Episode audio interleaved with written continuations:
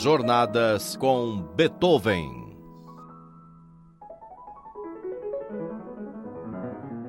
Oi, eu sou Vitor Ramírez e o convido para uma escuta musical. Trio dos Fantasmas Felicidade na Turbulência.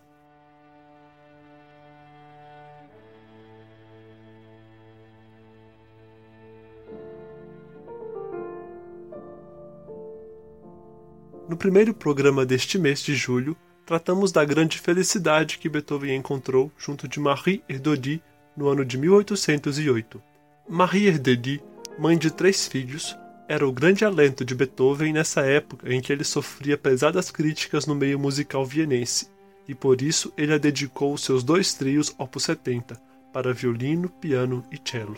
O primeiro trio do Opus 70 é chamado de Trio dos Fantasmas por causa de seu segundo movimento, uma música de extrema beleza e melancolia.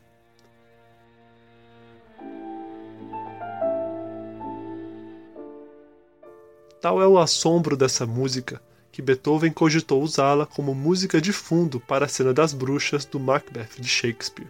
Nessa cena macabra, três bruxas profetizam que Macbeth obterá mais terras e que logo depois será rei. Confirmando-se a primeira parte da profecia, Macbeth se lança a uma busca sanguinolenta e trágica pelo poder.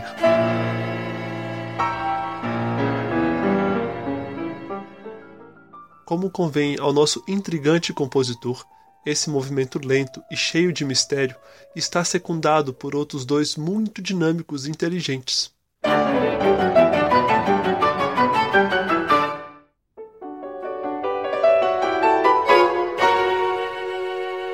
Esse mistério na composição é resumido nas palavras do crítico musical E.T.A. Hoffman.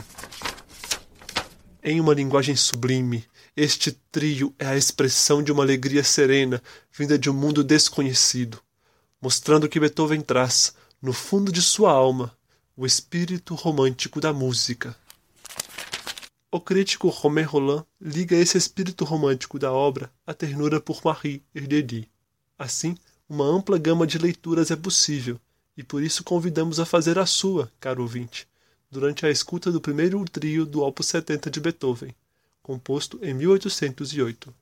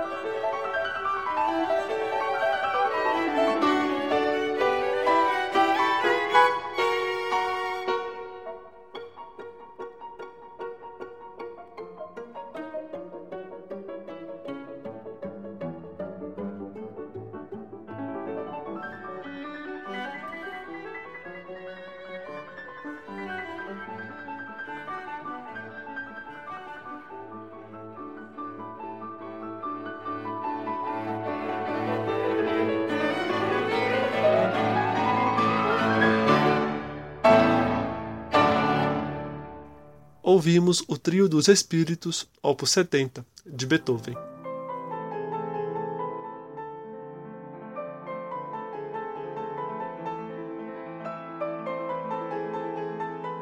Beethoven manteve seu contato com Marie Erdely depois desse ano de 1808, algo raro para seu caráter temperamental e disruptivo. A correspondência de ambos se estende eternamente por muito tempo, e sete anos depois, em 1815, nosso compositor dedica sua segunda sonata para cello e piano, opus 102, para essa sua querida amiga. Essa sonata marca a obra de Beethoven por retomar a fuga, uma escrita muito característica do barroco. Na fuga, uma mesma melodia é desdobrada em mais vozes, desenvolvendo-se várias versões dela simultaneamente.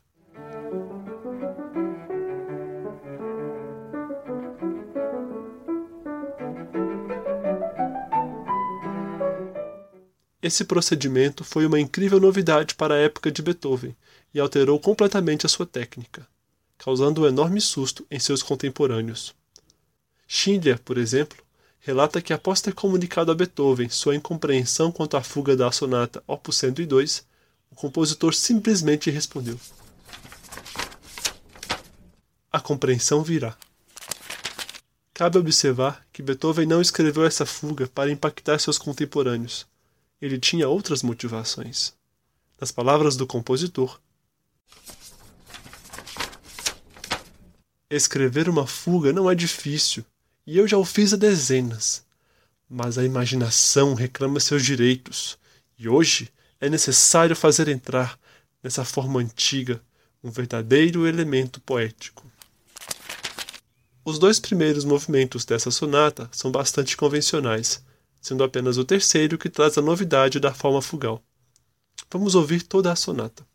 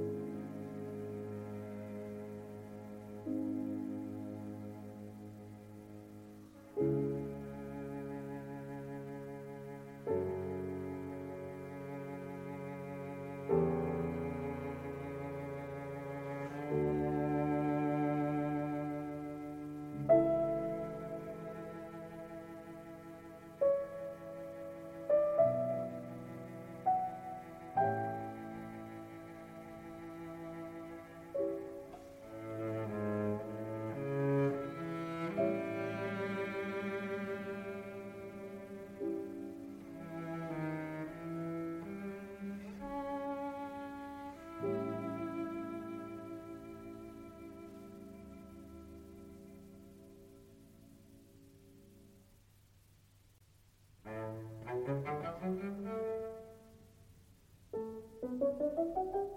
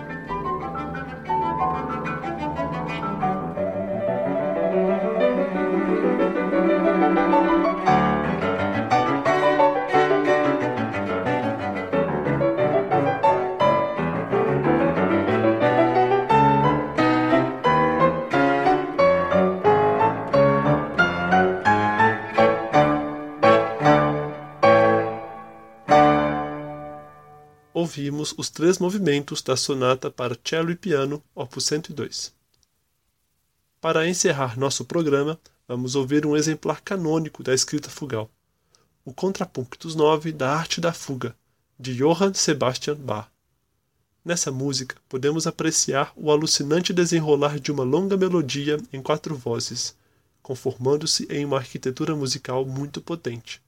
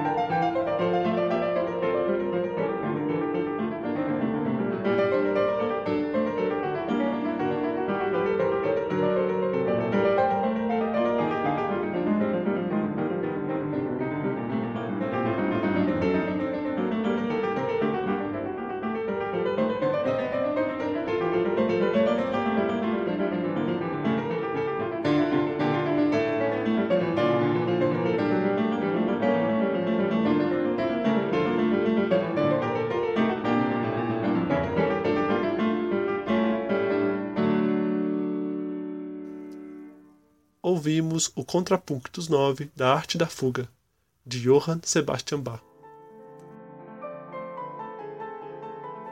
Roteiro, apresentação e montagem: Vitor Ramírez.